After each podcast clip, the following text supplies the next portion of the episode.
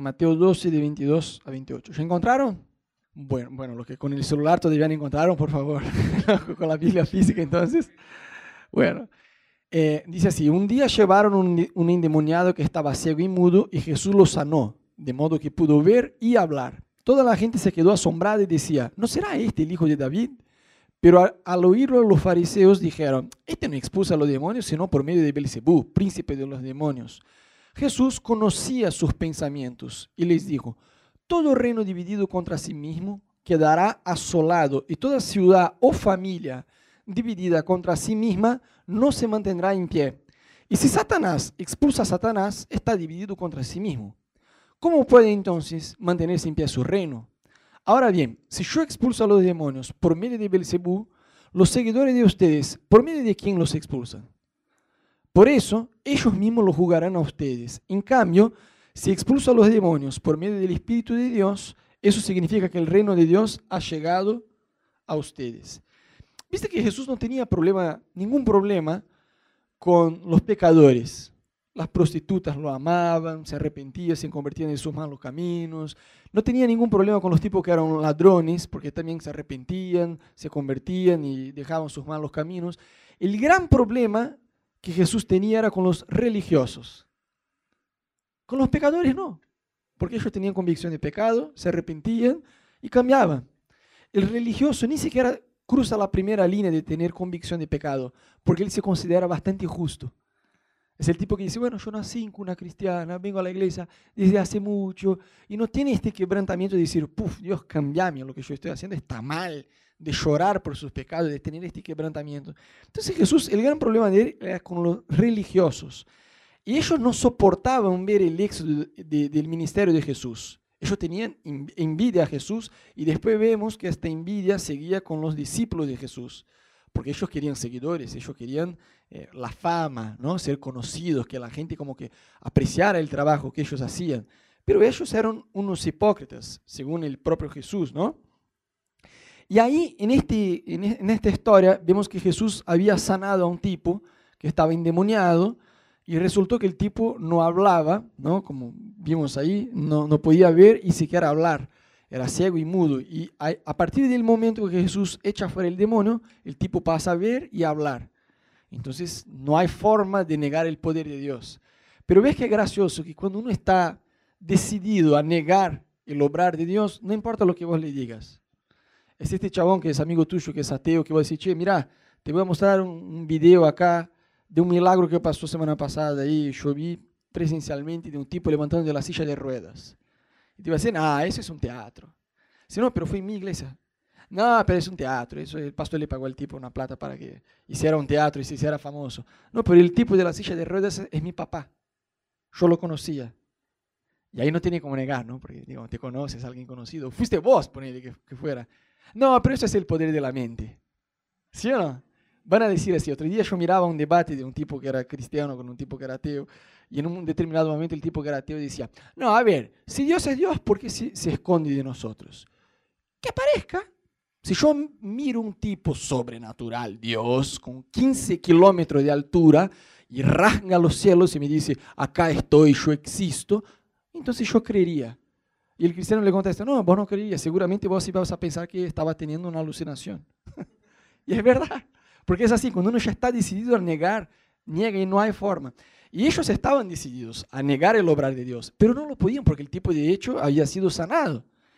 Entonces, en este intento desesperado de negar el obrar de Dios, ¿qué dijeron? No, sí que expulsó el demonio, pero expulsó porque está endemoniado también. Entonces, la línea de pensamiento de ellos era, era un disparate total, a punto que Jesús enseñó un principio. Dijo, mira, si Satanás está dividido en sí mismo, ¿cómo prospera? Y Jesús dijo con todas las letras, ¿no? Que una familia dividida contra sí misma no se mantendrá de pie. Y hoy yo quiero hablar con ustedes respecto a unidad en la iglesia. Porque más allá de que yo como pastor tenga la responsabilidad de guardar la unidad de la iglesia, cada uno de ustedes también tiene la misma responsabilidad. ¿no? Principalmente ustedes, porque ustedes están, yo ya me enteré que muchos hablan del pastor, pero pocos hablan con el pastor, a pesar de que damos el espacio, ¿no? Entonces, entre ustedes es muy importante que ustedes tengan la conciencia de que Dios los llamó a guardar la unidad de la iglesia. Porque una estrategia de guerra muy, pero recontra conocida, es dividir el enemigo. ¿Sí o no? Vemos eso, ¿no? Viste que hay varias estrategias de guerra. Una más básica, pero que funciona muy bien y la gente no cambia mucho, es dividir el enemigo. Y es parte del plan de Satanás dividir la iglesia. Entonces, ¿por qué yo les comento eso? Yo creo de todo mi corazón que estamos ingresando en una nueva etapa de crecimiento. Viste, antes de venir a Buenos Aires, yo de una forma muy ingenua pensaba que la línea del crecimiento de una iglesia era salir del cero ir así, ¿no? Siempre ascendiente. Yo dije, no, después yo me di cuenta, mirando principalmente otros ministerios muy conocidos y de bastante éxito, que no. Y yo pensaba que era como crecía, se mantenía y volvía a crecer. Y después yo dije, mm, la verdad tampoco es. Entonces yo me di cuenta que sí hay un crecimiento, se mantiene lo que creció, hay una pérdida y vuelve a crecer. Y este ciclo se repite una vez tras otra. Si miráramos como si fuera un zoom alejado, bueno, de lejos uno iba a mirar como si fuera un crecimiento así. Pero si vos agarras una lupa y te acercás, iba a ver que cada tanto se repetiría este ciclo de crecer, mantener, perder un poco y volver a crecer. Y yo de verdad creo que estamos ingresando en una nueva etapa de crecimiento. Lo creo de todo mi corazón, orando, lo siento, charlando con Ana, eh, llegamos a la misma conclusión. ¿Y por qué vamos a crecer? No se trata de números, no se trata de hacernos conocidos, se trata de poder probar lo que probamos ayer. Yo te digo porque ayer el adrenalina fue eh, mucho más intenso que los otros anteriores. No es solo porque ya es el cuarto adrenalina. Yo creo que cada adrenalina conquistamos en el reino espiritual más espacio, a pesar de toda la, de toda la lucha que hubo ayer, ¿no? No había luz acá, eh, un calor insoportable porque no, teníamos aire acondicionado. Satanás estaba bastante enojado y me encantó. me encantó porque yo sé que espiritualmente estamos ganando espacio. Pero ¿por qué cada adrenalina es mejor que el otro? Porque estamos cada vez más juntos. Yo decía ayer que es una cuestión de tiempo para que empecemos ayer adrenalina con 50 personas, con 100 personas, con 200 personas, dividir los hombres y las mujeres y hacer separadamente con cada uno de ellos. Y, en cada etapa de esta viene un crecimiento. ¿Y por qué? Porque Dios está interesado en alcanzar esta ciudad. ¿Sabes que Buenos Aires tiene eh, alrededor, digamos, considerando la provincia, alrededor de 15 millones de personas? Es una bocha de gente. Un montón, un montón. Y Dios no mira números, Dios mira familias, matrimonios restaurados, personas que van a conocer a Jesús, personas que van a dejar el pecado, personas que van a dejar la religiosidad para empezar a tener una relación con Dios. Hablamos de eso ayer también, ¿no? Entonces nosotros sí vamos a crecer porque Dios murió por Buenos Aires, murió por Argentina, murió por, por las personas que están alrededor nuestro. Y ves que cuando uno cuando una familia crece, si miramos una familia natural, es muy gracioso que viene el primer hijo, ¿no? el primer hijo es el rey, ¿viste? Todo está, ah, hermosito, papá. Cuando llega el hermano, el nuevo, el siguiente, el hermano que ya está, ¿cómo reacciona? Él siente que está perdiendo su reinado, ¿no? Dice, mm, bueno. Y entonces se enoja y hay que hacer todo un trabajo para entender, mira, vos todavía sos amado, nadie te va a robar tu lugar, pero los nenes como que expresan de una forma muy clara, no hace falta eh, ser un genio para entender eso, ¿no? Y en la iglesia pasa exactamente lo mismo. Pasa que nosotros acá somos más cancheros en disfrazar, ¿no? En, en, esconder los sentimientos. Pero pasa lo mismo. Ah, esta chica, Rocío, estaba predicando semana pasada, ¿eh? Pero antes que ella llegara yo ya estaba y ahora yo no estoy más predicando. ¿Sí o no? Pasa, es igual, es igual. ¿Y por qué estoy hablando acerca de unidad? No es que estamos divididos, yo creo que tenemos muy buena onda entre todos, pero pasa que vamos a crecer. Y yo ya de antemano estoy preparando el hijo más, eh, el primer hijo, a decir, mira, van a venir otros hijos. Y está todo bien, ustedes siguen siendo amados, pero vamos a darle atención a los otros, a los que llegan. ¿Me siguen? Entonces, por eso vamos a hablar ya de unidad para este crecimiento que está que ya empezamos a probar y va a tomar una proporción mayor. Amén. Bueno, siempre decimos en la iglesia que uno de nuestros sueños acá es el día que llegamos, que llegamos un domingo acá y no tengamos que hacer absolutamente nada que yo baje las escaleras ya en la recepción con un equipazo de 10 personas y el equipo de niños también con 10 personas y acá ya hay los chicos de la logística, recanchero con todo y un montón de músicos y yo voy a entrar con Ana y vamos a participar de la adoración, hay alguien que va a abrir la reunión, otro que va a hacer la alabanza, otro que va a sacar el diezmo, otro que va a predicar y van a dar las bienvenidas, los anuncios y todo y cuando se termine el culto, una visita que está me va a dar la bienvenida igual ¿Cómo? Bienvenido. Bueno, gracias. Va a pensar que yo soy un visitante. Es mi sueño. Ana y yo no queremos monopolizar el ministerio, de que solo nosotros predicamos, solo nosotros hacemos las cosas. Y siempre tratamos de comunicar eso en el ADN de la iglesia. Por eso se llama ADN, ¿no? Porque cada iglesia tiene un ADN. Pasa que mucha gente por ahí eh, tiene una visión un poco distorsionada de lo que es, eh, digamos, tener oportunidades en el ministerio. Sí, somos una iglesia que da bastante oportunidad. Imagínate que Camilo ya predicó acá. predicó de la manzana de Adán. No, de verdad, nosotros somos una iglesia que da bastante oportunidad, pero algo que es recontra básico, pero a muchas personas les cuesta entender algo que es recontra sencillo. Las oportunidades se dan acorde al nivel de compromiso. Hay gente que quiere predicar, que quiere tirar ideas, que como decimos en Brasil, sentarse en la ventana, pero no quiere comprometerse. Entonces alguien dice, ah, bueno, antes yo estaba y ahí después llegó Rocío, Uli, mucho después que yo, y hoy hacen un montón de cosas y yo no. Pero bueno, fíjate no solo la oportunidad que ellos están teniendo, fíjate el compromiso de ellos también. Ellos llegan antes, salen después. Sí, te estoy tomando como un ejemplo, ¿no? Mucha gente a veces se fija en las oportunidades, pero no en el compromiso. Entonces, sí, damos oportunidades y es parte de nosotros querer dar más oportunidades a cada persona a que se desarrollen, pero eso va de la mano con el compromiso, es algo que siempre solemos eh, este, hablar, ¿no? Porque de las dos cosas eh, van de la mano. Entonces, algunas cosas, pasos bastante prácticos para mantener, digamos, esta unidad en la iglesia. A mí me encantó que cuando llamamos a Ro a predicar hace 15 días, una semana, no sé, todos hicieron fiesta, ¿no? Bueno, Ro va a predicar, Ana dijo, ¿no? Ro pasa y todos hicieron, eh, hicieron fiesta. No había este espíritu de, mm, a mí no me, no me copó que esta rubia vaya a predicar y yo no. No hay, de verdad no hay espacio y me encanta que no haya espacio acá para esta clase de competencia, y, ¿me entendés? Eh, pero bueno, pasos prácticos para mantener esta unidad. La primera cosa, no te compares. Somos profesionales en compararnos, ¿sí o no? Siempre, en Brasil hay un dicho que dice que el paso del vecino siempre parece más verde. En otras palabras, la vida del otro siempre parece mejor, más tranqui.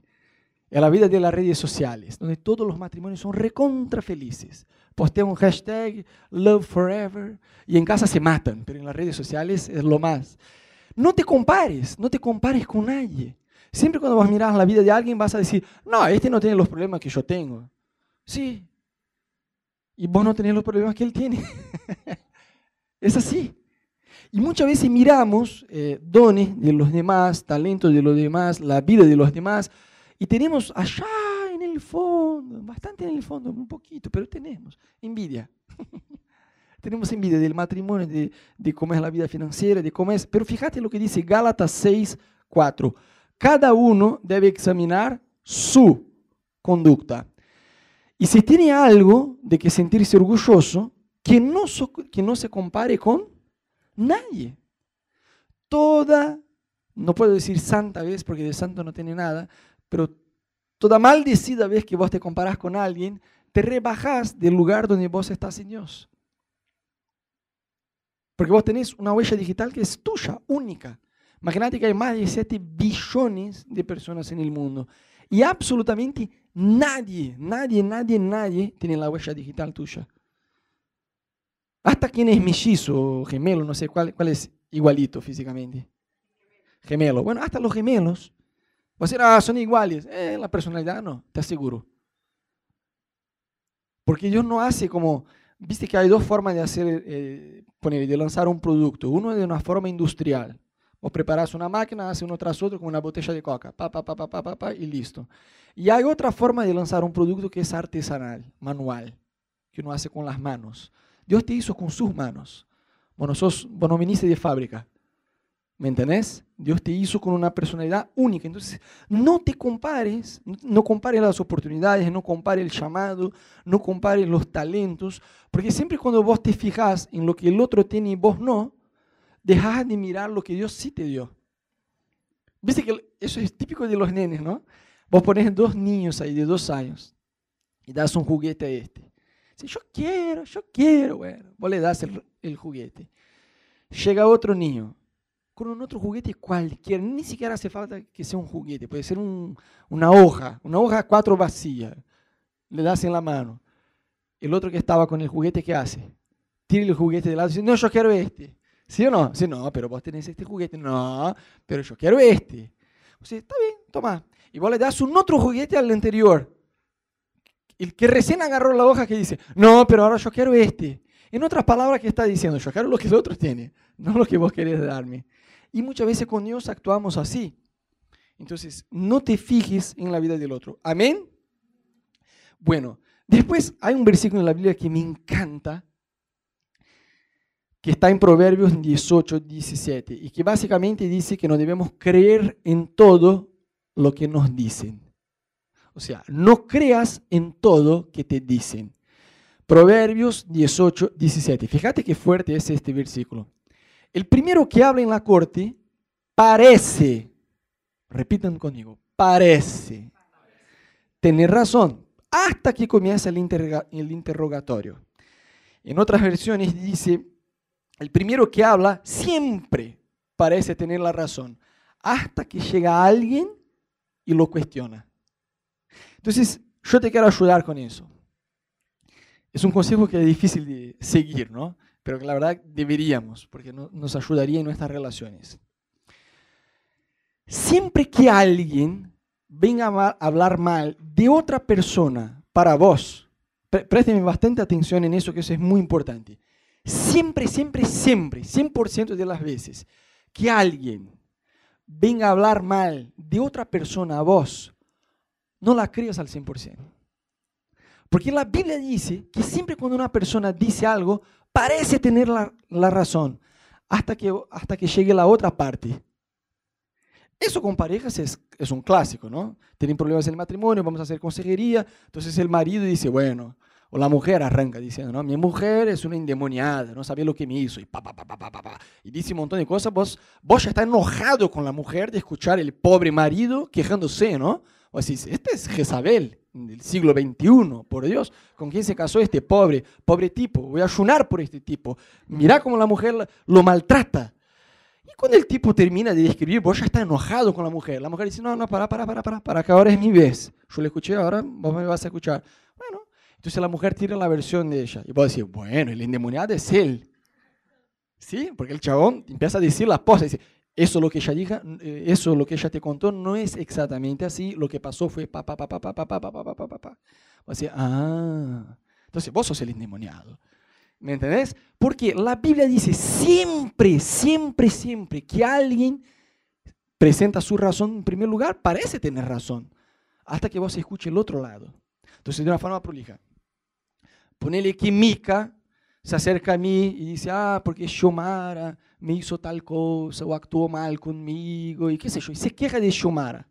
En primer lugar, yo de ahí, de una, ya podría pensar, eso no es un ejemplo, ¿está bien? Se llevan bien, todo está bien. Pero imagínate que Mika viene y se queja de Xiomara. De una, de una, para arrancar. Yo ya podría pensar, mmm, Xiomara tiene más carácter que Mika, porque ambas tuvieron un problema y Xiomara no me dijo nada. Mika sí, se vino a quejar de una tercera que yo no tengo nada que ver, ni siquiera tengo, tengo cómo ayudar. De ahí ya podía arrancar, ¿me entendés? Y es más, yo podía decir, aplicando el versículo, ¿no? Las cosas que Mica me comentó de Shumara, seguramente, porque la Biblia nos asegura, si yo me acercara a Shumara y dijera, che, mira, lejos de querer hacer chiste, pero Mica me comentó eso, eso, eso, por ahí Shumara iba a decir, no, mira, Mica te contó la versión de ella déjame decir que realmente pasó. Pa, pa, pa, Entonces va a decir, ah. ¿Por qué eso es importante? Muchas veces tenemos el corazón tan, en Brasil hay un dicho que es muy gracioso, un corazón con, con pelos, peludo, cuando uno se, se vuelve amargado, ¿no? Tenemos tanta facilidad en ponernos amargados con alguien que nos enojamos con una persona no solo cuando ella pifea con nosotros, sino cuando ella pifea con alguien cercano a nosotros.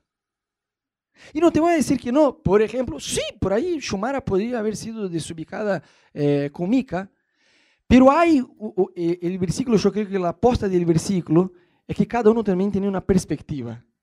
Entonces, Mika obviamente me iba a comentar, iba a sentir la situación según su perspectiva que no necesariamente es la correcta. ¿Me siguen?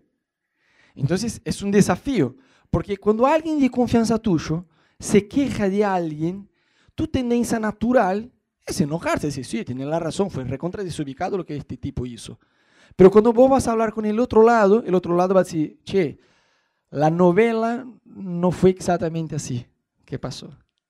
Eso en el ministerio es un clásico, ¿no?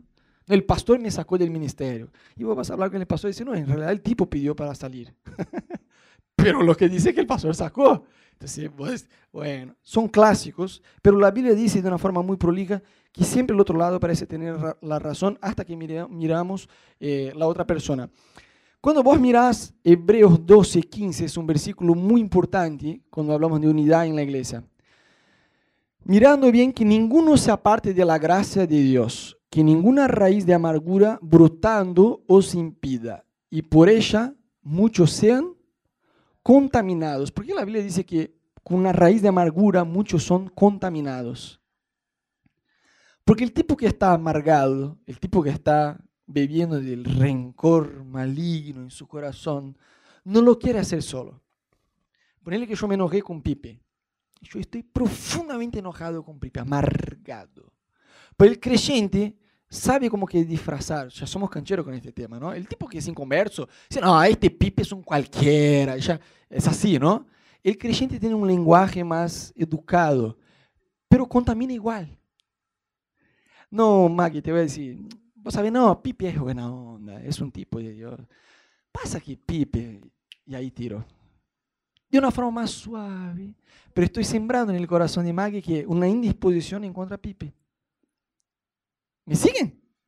Por eso la Biblia dice que una raíz de amargura mucho se contamina. Es más, toda familia creo que tiene este, esta tía o esta abuela endemoniada, ¿no? Eh, que, está amargada con todos y se pelea con todos en la familia y que en la Navidad va así, uh, esta viene, bueno, por Dios, la tercera guerra mundial, si se encuentra con la otra tía, uff, tenemos, ¿no? Bueno, yo tenía una tía así. Y ella se enojaba con el resto de la familia se hablaban con el tipo que ella estaba enojada. ¿Viste que los niños en el colegio hacen eso? Bueno, no soy más tu amigo. Vení vos, no, no hablamos más con él. Y si yo miro ella con él, ¿sos mi amigo o no sos? Desde niños hacemos eso. Y muchas veces tratamos de hacer en la vida adulta, pero de una forma más suave. Pero pasa igual. Decidí, ¿sos mi amigo o sos amigo de ella? Sos amigo de ambos. Yo no tengo nada que ver con el lío de ustedes. Arréglense ustedes. Es más, tenés tu corazón con pelo. ¿Me entendés? O sea, se contamina. Yo siempre digo, eh, porque eso es un clásico, ¿no? Vemos no solo en la iglesia, en las relaciones de la vida humana. Gente que se contamina por escuchar problemas de terceros es una, inmadurez tremenda, porque vos podés decir, mira, es un lío que yo ni siquiera estaba, no fue conmigo, yo no tengo nada que ver. No me vengas a contar estas cosas, andate a orar. A ver, ¿cuál es tu, eh, tu intención en contarme? Mm, no, sacarme de mi pecho, porque ahí la persona se victimiza, ¿no? La persona que quiere amargar y contaminar dice, no, que yo necesito un consejo, no, que, que no tengo con quién hablar. Sí que tenés, si soy creyente, andate a hablar con el Espíritu Santo y listo, y hablar con la persona. A tuvo problema con B. ¿Con quién nadie debe hablar? Con B. No, vamos a C, D, E, F. Hasta la Z, menos con la única persona que deberíamos hablar. ¿Esto qué es? Inmadurez. Y Dios nos llama a madurar. Amén. Bueno, tercero consejo, entonces ya vimos, ¿no? El primero, ¿cuál era? No te compares. El segundo, no te amargues tercerizando amargura ajena. O sea, no creas en todo lo que te dicen. Eso es ingenuidad. Y el tercer consejo es ser transparentes. Fíjate Proverbios 27, 17. Como el hierro se afila con hierro, así un amigo se afila con su amigo. Hay una otra versión que dice, eh, que es una Biblia que hay solo en Brasil, que tiene un lenguaje más, eh, digamos, popular. Y voy a tratar de más o menos acordarme cómo se, cómo se dice. Pero hay, en la versión esta dice así, que cuando dos amigos hablan de los problemas de forma sincera, son como dos cuchillos que se afilan. Hay un atrito, hay una tensión, pero al fin ambos salen más afiados. Afilados. ¿Qué dije? Afiados. En portugués dice afiados, chicos. Perdón, si no sabe en portugués, andate a estudiar portugués. Igma me entendió, ¿viste? No, ustedes están perdidos, por Dios. Sean transparentes. ¿Qué es ser transparente? Ah, me pareció que Lali hoy fue mala onda conmigo. En lugar de irme a hablar con otra persona o inclusive con Dios amargado, puedo acercarme a Lali y decir, che, mira, y pasó eso, ¿cuál fue tu intención? Por ahí voy a decir, no, mira, yo realmente estaba de mal humor en este día, perdóname. O, no, mira, yo no te vi, qué sé yo. Hay muchas interpretaciones que uno está seguro que fue eso que pasó, que la intención era esa, y ya entramos en un área de juzgar, la cual es un peligro. Entonces siempre está bueno chequear. Pero decir, che, Nay, en aquel día vos dijiste eso, eso y eso. Por ella ya me va a corregir. No, no, no, yo no dije eso. Vos escuchaste mal. O sí dije, pero mi intención era decir eso. ¿Me entendés? Ah, bueno, una falla de comunicación. Pero la persona inmadura no chequea, ya saca la conclusión, fue lo, lo que quiso decir era, y ya estoy aquí, no, estoy acá babando veneno, ¿me entiendes? Bueno, chequear las informaciones, ser transparente, ¿sabes que es gracioso entre comillas, ¿no? Hay estudios científicos que comprueban que el tiempo de enamoramiento de una persona lleva dos años. Entonces, en dos años, mientras uno está enamorado, hace locuras. Yo, chicos, cuando Ana era mi novia, un día me desperté, fuimos con los papás de ella a la playa, estábamos ahí en un hotel y, bueno, temprano, pero temprano posta, 5 de la mañana, yo me iba a despertar para surfear. Algunos kilos atrás yo surfeaba, créanme, muchos kilos atrás. Y Ana, en la noche anterior estábamos cenando con los papás y ella, ella me preguntó, amor, ¿mañana qué horario te despertás para surfear? Yo dije, temprano, amor. No, pero voy con vos. No, no, no, es que eh, es temprano, bastante temprano. Pero, ¿tipo? Cinco. No, pero si el sol nace a las seis, sí, yo soy ansioso, llego antes de que el sol nazca porque ya hay luz, entro y con el sol nace ya estoy surfeando, ¿me entiendes? Quiero aprovechar, no vivo en la playa, entonces quiero aprovechar cada segundo. No, dale, voy con vos. dice, uff, esta es una santa, ¿no? Bueno, 5 de la mañana. Fuimos y yo digo, ¿cuánto tiempo vas a surfear? Ah, unas dos, tres horas. Bueno, entré a las cinco y media en la mar y yo salí era casi dos de la tarde. Y encima llovía, había viento. No, no sabía, no había nadie en la playa, era como el desierto, viste, con lluvia, frío, viento. Yo perdí, no estaba con reloj, como que perdí el tiempo, y ¿viste? me emocioné y me quedé. Y encima estaba bajo un paraguas que la mojaba por completo, sacando fotografías, cada ola que yo agarraba. Recontenta. Y cuando yo salí, digo, amor, vos no vas a creer. Pero no como, amor, No, amor, no vas a creer. Vos dijiste que iba a estar dos, tres horas. Entraste a las cinco y media. y ahora son dos de la tarde, pero con una sonrisa. Es la cosa que cuando uno está enamorado. Si yo hago eso hoy, ¡po, chao! Ana agarra el auto, vuelve. Yo no tengo ni siquiera cómo volver. Pero ves que cuando uno está enamorado, no le cuesta amar, justamente porque está enamorado. Entonces en las charlas de parejas hablamos, ¿no? Que es muy, entre comillas, gracioso que una persona sin Dios vive este ciclo una y otra vez. Conoce a alguien, se enamora. Entonces en estos dos años Basta Córdoba de rodillas por la persona, porque la ama. Pasa el periodo de enamoramiento. Y ahí es el lugar donde la gente dice, el amor se acabó. No, la Biblia dice que el amor no se acaba. Dios es amor y, Dios es eterno. El amor no se acaba, según la Biblia. Entonces lo que sentiste acá no era amor, se acabó. era inmadurez emocional. Una pasión fulminante de un adolescente. Pero la gente dice, no, el amor se acabó. Y entonces ingresa en otra relación. Porque cuando pasa el periodo de enamoramiento, ahí uno debe esforzarse para hacer con que la relación funcione. Ya fuimos de la práctica de unidad a una charla de parejas, ¿no? Qué bien. Pero de verdad uno debe esforzarse para que la cosa funcione. Y muchos no se esfuerzan y por ahí la relación hunde y después se enamoran de alguien más. Entonces vuelve el mismo sentimiento de enamorarse de alguien. Por dos años la cosa va re bien y la novela se repite. ¿Por qué? Pasa el periodo de enamoramiento, cuando deben esforzarse, no lo hacen. Y ahí termino con el mismo discurso el amor se acabó. Pero pasa un tiempo de soltería, ¿qué pasa?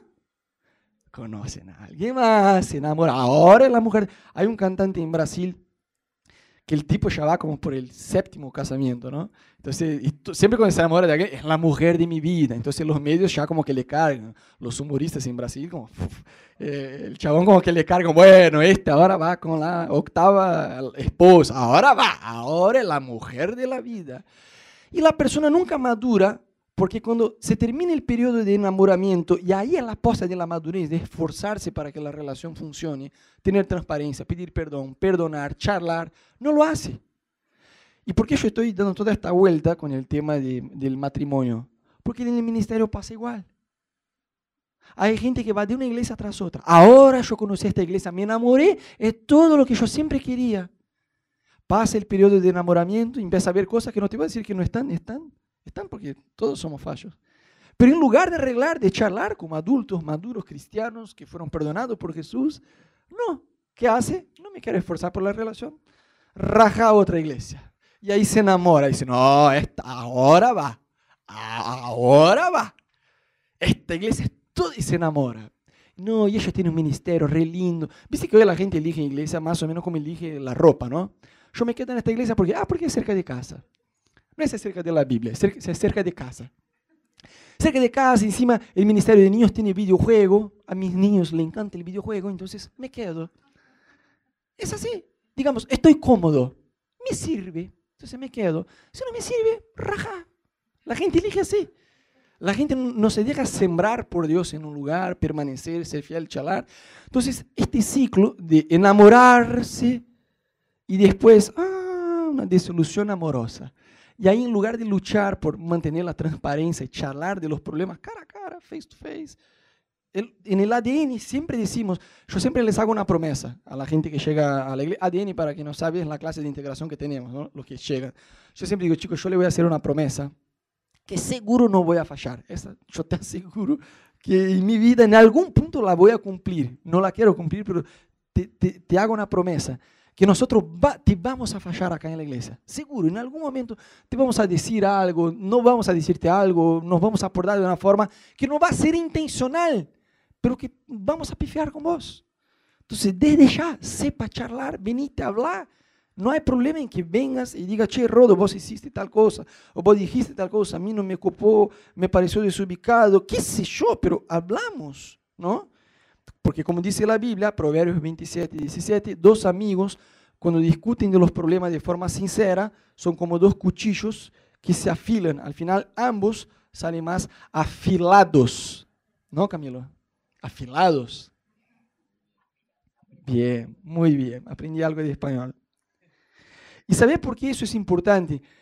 Hay un otro versículo en la Biblia que dice que el mundo, o sea, los inconversos, no está hablando de los creyentes, los inconversos nos iban a reconocer como discípulos de Cristo cuando nosotros fuéramos recancheros de Biblia, cuando tuviéramos un posgrado de teología. No, cuando nosotros amásemos unos a otros. La gente del mundo dice, oh, estos se aman. Pero ¿cómo un familiar se va a convertir? Se va a convertir, convertir, convertir. Pedro, Pedro no me miente, convertir. ¿Cómo un familiar se va a convertir? Un familiar inconverso. Mira la persona saltando de iglesia en iglesia año tras año. Y la persona es igual que el tipo que, no, que va por el octavo, la octava boda, la octava esposa, y ahora va, ahora es el amor de mi vida. Y la persona no entiende que el problema no está en su colección de exmujeres, está dentro de ella. Hay gente que va sumando una iglesia tras otra y tampoco entiende que el problema no está en la iglesia, es algo que ella tiene dentro de ella. Entonces, por eso insisto, ser transparentes, chicos. Pueden hablar no solo con nosotros, sino entre ustedes. Hablen por el amor de Dios. Lucía, vos sos una desubicada, mira lo que vos dijiste. ¿Me entendés? Y van a charlar y se van a arreglar. Porque iglesia es una familia espiritual y al igual que una familia natural, se pelean hasta la muerte, después se arreglan. En la iglesia es igual. Solemos decir muy rápido, ¿no? No existe iglesia perfecta. Pero en la práctica lo que hacemos es exactamente eso. Exigimos uno del otro perfección. Y el único perfecto es Jesús. Amén. Y por último, no alimenten chismes. Efesios 4, 29. Ninguna palabra corrompida salga de vuestra boca, sino la que sea buena para qué? Para la necesaria edificación, a fin de dar gracias a los oyentes. Entonces, querido, déjame decirte eso con amor. Un chisme solo funciona si tiene dos cosas. La boca, que sale, ¿no? ¿Y qué más? Y el oído que escucha. Hay que tener una boca con veneno y un, y un oído que dice, mmm, yo quiero este veneno. Es verdad. Yo ya tuve gente que eh, quería hacer chisme yo decía, che, mira, eh, yo no tengo nada que ver con el tema, si querés, agarro acá la mano, vamos a hablar ahí con tu líder y ahí vos arreglar con él. No, no, no, ya me pasó, ya me pasó. Quería solo decir, digamos, para que vos estés orando. O sea, ah, qué chanta. En la iglesia no hacemos chisme, ¿no? Pedimos oración. No, yo te quiero pedir oración por Maggie, porque me parece que Maggie está yendo por un camino bastante complicado, pero solo para orar. ¿Ves? Solemos hacer eso. O sea, un chisme solo funciona si hay una boca inmadura y si hay un oído inmaduro igual. Yo me acuerdo de una etapa eh, cuando yo todavía era aún más joven, porque ahora sigo siendo joven pero con más experiencia, pero cuando yo tenía poca experiencia como joven, me acuerdo que teníamos un grupo de jóvenes allá en Brasil y era una bocha de gente y no había espacio, no había espacio para chisme, de verdad, y era un, montonazo de gente el tipo que era inmaduro, que se queja, que tiene problemas con autoridad, que se sentía como un pez fuera de la mar, ¿viste? Decía, no tengo, nadie me va a escuchar. La aposta era esta. Y la gente se relaciona igual, ¿viste? Que eso pasa no solo en la iglesia, ¿no? Es muy difícil que un tipo inmaduro se vuelva el mejor amigo de un tipo maduro. Es muy difícil que un tipo reflojo con Dios tenga su mejor amigo, un tipo que es recreyente. La gente se va agrupando acorde a la, madurez. ¿Sí o no? Eso pasa. Entonces, no alimentar chisme. Decir, che, capo, mira, no sé por qué me está diciendo eso, pero mi consejo es que perdones, que hable con la persona. Pero yo, ¿cuál es tu intención en decirme? No, mi intención es dejarte amargado como yo. Porque lo odio de... No, la persona no te va a decir. Pero la intención, ¿me entendés? O sea, transparencia. Entonces, muchas eh, cosas que son clásicas, ¿no? Che, Camilo, me parece que la iglesia se está llena de la visión. Y si vos le preguntas a la persona, ¿y cuál es la visión de la iglesia? No sabe decirte.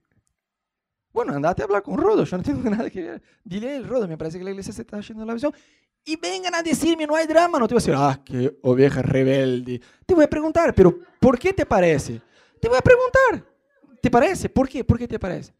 No, porque hicimos la noche de panas. Y a mí me parece que no está bien tener una iglesia solo de venezolanos. Yo te voy a decir, no. Tenemos un xenofóbico acá. ¿Me entendés? Te voy a decir, no, no, es que queremos ser una iglesia solo de venezolanos, pero entendemos que el amor de Jesús abarca a todos, inclusive gente de pasto. ¿Me entendés? No sé, como iglesia estamos dando la bienvenida a un, pueblo de una nación que está con problemas muy duros. No, pero yo soy argentino y me gustaría tener una iglesia solo de argentinos. Y en el reino de Dios, ¿cómo va a ser en el cielo? Pues así, no, vos, con los venezolanos no, no, me llevo bien. Con los colombianos, sí, los brasileños, un desastre. Con los de que, ¿me entendés? No hay, en el reino de Dios no hay espacio para divisiones de nacionalidad. no hay, en el cielo no. No, pero al lado de Lucía no me siento porque no, no, me llevo bien con ella. Entonces andate a convertir, arrepentite, capo. ¿Cómo eso? No, no te llevas bien. Obvio que hay empatía, gente. En todo lugar hay gente que vos decís, bueno, con este, digamos, tengo una empatía. Y hay gente que vos decís, bueno, con este no tengo empatía, no, no se da una conexión natural. Pero sí, a pesar de eso, en lugar de enfocarme en las diferencias, ah, este le gusta baloncesto, yo con el baloncesto no tengo conexión, pero sí tenemos una conexión. Todos fuimos perdonados por Dios. ¿Sí o no? Somos familia, vamos a estar por toda la eternidad juntos. En lugar de enfocarte en las diferencias, enfócate en las cosas, en los puntos comunes. Muchas veces escuchamos pavada, ¿no? No, la iglesia es muy superficial. Y vos vas a ver la persona que está diciendo, ni siquiera ahora.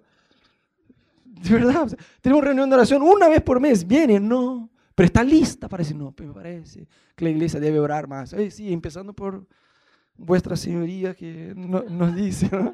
¿Me entendés? Muchas veces tenemos, somos muy rápidos en decir eso.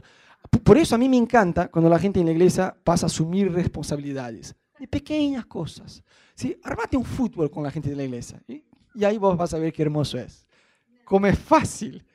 Nunca está bueno, tomás palo de todo lado, nunca está bueno. Entonces a mí me encanta cuando la gente asume más responsabilidades. Pero ¿por qué estoy hablando de eso de, de unidad? Como dijimos al inicio, vamos creciendo como iglesia y vamos a seguir creciendo y es muy importante, no, digo eso como para retarle a ustedes, como dijimos, ya tenemos buena onda, no es que hoy tenemos un problema entre nosotros, no tenemos, no tenemos. Por eso que pasa estas líneas, ¿no? que sube y baja. Yo siempre digo a la gente, mira, como iglesia tenemos un ADN, si, si no te identificas, si no te gusta, si no entendés, está todo bien, no sos obligado a estar, no, no, no, te vamos a atrapar en la iglesia, si vos salís y vas a otra que tenés más identidad, sos un rebelde. No, está todo bien. Pero hay muchos cristianos que por ahí llegan a otra iglesia y tienen la síndrome de en mi otra iglesia. No sé cuántos ya han escuchado. No, pasa que en mi otra iglesia hacíamos tal cosa. ¿sí? Está bien. No, pero en mi otra iglesia. Y vos tenés que decir, pero querido, mira, acá no es tu otra iglesia. Tu iglesia se quedó en otra ciudad, en otro país. Acá funcionamos así. Yo te puedo explicar por qué. Hay un porqué, hay una razón, hay una visión, tenemos una identidad, tenemos... Si hay algo, con Ana pifiamos en varias cosas, pero si hay algo que yo estoy seguro, es que sabemos a, qué estamos haciendo.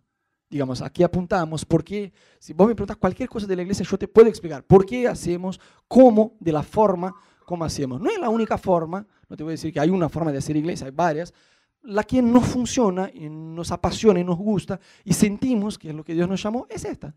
Obviamente hay varias otras cosas que queremos empezar a hacer y todavía no nos da, pero digamos, yo sí sé decirte por qué hacemos como hacemos. Y algo que valoramos es la unidad de la iglesia. Yo siempre cuento una historia, con eso cierro. Yo tenía un tío que ya falleció, ya estaba muy viejito, y cuando él era joven, viste que en aquel tiempo las mujeres usaban como que sombreros y cosas así, era otra onda, ¿no? Y este tío, que se llamaba Guito, estaba con un amigo en la calle, sentado ahí en el cordón, y miraba a una mujer que atravesaba la calle del otro lado con este sombrero. Entonces mi tío le dice a su amigo, mira esta mujer, qué ridícula, con este sombrero y cómo camina como un mono, qué mujer ridícula. Y su amigo digo, ¿te parece? Sí, una ridícula. Mira el sombrero, mira la forma como camina, parece un mono. Y la mujer se va acercando y se va acercando y cuando llega, saluda al amigo de mi, de mi tío. Mi tío ya está con la cara como, bueno, la conoce. Dice, Guito, te quiero presentar, esta es mi mamá. Y mi tío estaba como, uff, uh, encantado, justo decía a tu, a tu hijo, qué hermosa se te veía caminando. Pero ahora, imagínate eso ¿A cuánto le gustaría estar en la piel de mi tío? A nadie, ¿no? Qué garrón. Pero imagínate, la iglesia es la novia de Cristo. La iglesia es la novia de Cristo. Imagínate con él. Dice, no, tu novia es así. Va a decir, sigue siendo mi novia. Yo siempre digo a la gente, si vos encontrás una iglesia, una iglesia que es perfecta, no entres, porque a partir del punto que entres va a dejar de ser perfecta. El gran secreto no es, porque hay gente, te lo juro que hay gente que tiene esta idea recontra ingenua y fantasiosa.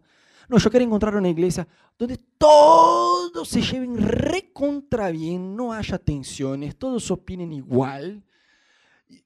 Y no existe eso. Dime una iglesia que es así, no existe. Hay tensión, porque somos carnales, porque pifiamos olímpicamente. Pero el secreto no es que no haya tensiones, es saber arreglar las cosas, charlar, cara a cara, face to face, perdonar, pedir perdón, arreglar las cosas. Amén. Bien. Te quería animar que te pongas de pie en tu lugar. Quisiera orar por vos. Ahí donde estás por dos minutitos, olvídate un poco de la persona que está a tu lado y deja tus cosas ahí en tu silla. y de ojos cerrados, manos abiertas, vos puedas permitir con que el Espíritu Santo siembra dentro tuyo la convicción de que no es casualidad que estás acá y que la iglesia, con todas sus imperfecciones, sigue siendo la novia de Cristo. Que el mismo temor santo, el mismo celo que yo tengo de guardar la unidad de la iglesia, que vos también puedas tener en tu vida de decir, yo quiero guardar la unidad de esta casa, yo quiero guardar la unidad del cuerpo de Cristo. Si por ahí en tu lugar vas a ir, Rodo, yo me identifiqué con un par de ejemplos que diste, y es más, yo fui esta persona que por ahí dijo cosas que no debería decir. Está bien, Dios te perdona, nadie está acá para juzgarte y condenarte. Si vos sentís la necesidad de limpiar tu corazón con alguien, hacelo. Pero yo te quiero animar que vos puedas entender que la unidad de la iglesia no es algo exclusivo para los pastores guardar o para el liderazgo guardar. Que el liderazgo sí tiene una función importante en eso, pero que la unidad de la iglesia lo hacemos entre todos. Gente nueva va a llegar, gente inmadura va a llegar, gente complicada va a llegar, gente que de forma bastante carnal y honesta, ninguno de nosotros nos gustaría que llegara. Pero sí, Jesús, a él, a él encanta. Jesús es especialista en cambiar corazones. Y yo te quiero animar que vos desde ya sepa que eso va a pasar. Va a llegar gente, va a llegar gente nueva, va a llegar gente complicada, va a llegar gente que por ahí no tiene nuestro ADN. Pero que tu corazón sea un corazón receptivo. Que tu corazón sea un corazón de abrazar, de no juzgar, de no pelear, de amar de tener transparencia en tus relaciones, de charlar las cosas de una forma muy clara, muy abierta uno con el otro. Que vos no seas selectivo en tus amistades. Jesús, queremos disponer nuestro corazón en esta noche, Dios. Reconocemos que la iglesia es tuya, que vos sos el Señor de la iglesia, vos sos la cabeza. queremos honrar tu nombre. Tu palabra dice, Dios, que el mundo, los inconversos, aquellos que todavía no te conocen, nos reconocerían, Dios. Ellos iban a reconocer que realmente somos tus discípulos cuando tuviéramos un amor verdadero uno por el otro. Dios, basta. Hay tantos chantas allá afuera, Dios. Hay tanta gente, Dios, corrupta que usa tu nombre, Dios, para ganar plata, para engañar a la gente, para manipular personas, para alcanzar poder, para alcanzar eh, la fama. Pero Dios, queremos ser diferentes, Señor, queremos ser distintos. Queremos ser, Dios, una iglesia que abrace el que está perdido, que abrace el que está confuso, una iglesia que sabe, Dios, manejar las diferencias, una iglesia, Dios, que expresa tu amor hacia el prójimo, Dios, que no, no tenemos no solamente una boca, que contamina, sino un corazón que no se deja contaminar y un oído que no se deja contaminar, Dios. Queremos ser, Dios, a esta iglesia. Como solemos decir, amor sin límites, no solo en el nombre, no solo en la consigna del eslogan del marketing de la iglesia, sino en el día a día. Queremos ser esta, iglesia amor sin límites, que expresa tu amor, que es un amor sin límites, Dios. Con gente difícil, con gente que da trabajo, con gente conflictiva, pero queremos tener tu amor hacia estas personas, Señor. Queremos tener tu compasión. De la misma manera que vos tuviste misericordia con nosotros, nosotros queremos tener misericordia, Dios, con estas personas, Señor. Danos tu corazón. Danos tu corazón por esta gente, Dios, por esta ciudad. Oramos por Buenos Aires, oramos por Argentina, oramos por aquellos familiares, Señor, que todavía no te conocen. Y te pedimos, Espíritu Santo de Dios, danos, danos tu corazón, danos tu corazón. Ayúdanos, Señor. a mostrar, Dios, tu amor a esta ciudad. Ayúdanos, Dios, a mostrar tu amor a nuestros familiares. Que como iglesia podamos no solamente crecer en números, sino en carácter, en demostrar, Dios, tu, amor de una forma verdadera y real, Jesús.